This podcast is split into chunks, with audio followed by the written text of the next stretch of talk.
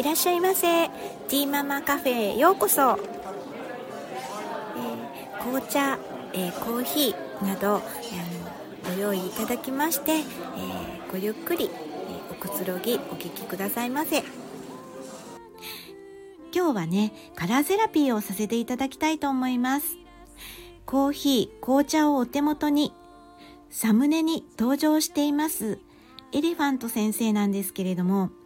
エレファント先生から配信をお聞きの皆さんに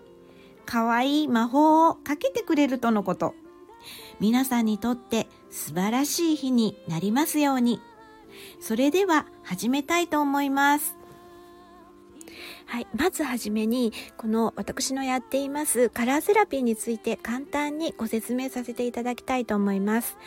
一応とりあえず週に1回月曜日に、えー毎週ね1回カラーセラピーを、えー、させていただきます。1枚引きで、えー、そのカラーに、沿った、え簡単なね、えお話をさせていただきます。でそこから1週間っていう形になってますけれどもあの過去にもねカラーセラピーを、え、していますのでいや私はこのカラーが、え、この1週間の、え、ラッキーカラーだっていうふうで感じたなら本当にその、えー、違うね、えー、カラーをラッキーカラーに使っていただいてもいいですし本当にあのその時それぞれのあの感じたものを、えー、チョイスして、えご活用、えしていただいたらっていうふうに思っています。はい。えっ、と12月11日、え今週の、えお色はえっ、と、カラーセラピー、えー、スカイブルーです。スカイブルーは、えー、プラスな面で言いますと、えー、平和主義とか、えー、自由を好む。など、えー、人に優しく、えー、自分の感情をあまりねこう露骨に外に、えー、出したりしないっていうね。その、まあ、常識的な、えー、こうまあ配慮のある、えー、そういうねイメージですね。で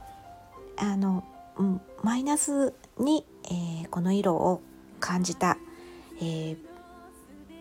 場合は、えそうですねちょっとこうストレスを感じていたりとか、え現実をも逃避したいっていう、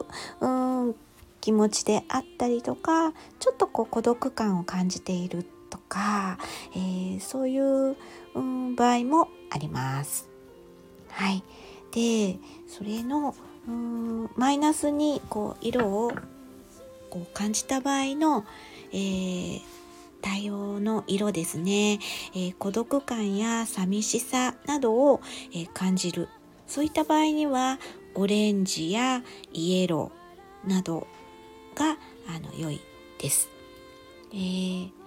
オレンジはまあねあの、まあ、みかんとかイエロ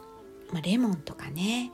うん、バナナとかそういった、うん、食べ物で取り入れてもいいですし何かこう小物とかでそういった色の、え、ものをねちょっと身につけるっていうのもまた違ってきます。そして、えー、ストレスを感じている場合は、えー、ブルーやグリーン系などがいいとされています。えー、そうですねグリーンやブルー、まあ、自然の中に入って、えー、自分のね体をこう、えー、癒すっていうことも、えー、とてもいいと思いますし、まあの身につけるものでね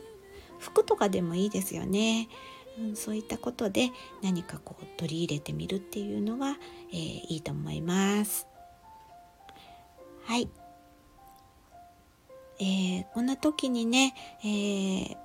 うん、そういったマイナスの時には、えー、そうですね平常心を保つリラックス、うん、体をねちょっとこうほぐすっていうかそういうこともいいではないでしょうか。はい。それでは最後にエレファント先生からこの配信をお聞きの皆さんに、えー、魔法をかけてくださいます。それでは、お聴きください。それではどうぞ。エレファント先生がパオーンプイプイと唱えると、パオーンプイプイハートのバトンからキラキラキラキラうわー綺麗エレファント先生の魔法が皆さんに届きますように。ティーママカフェにお越しいただき、誠にありがとうございました。今日の日が良い一日でありますように。それではまたお会いしましょう。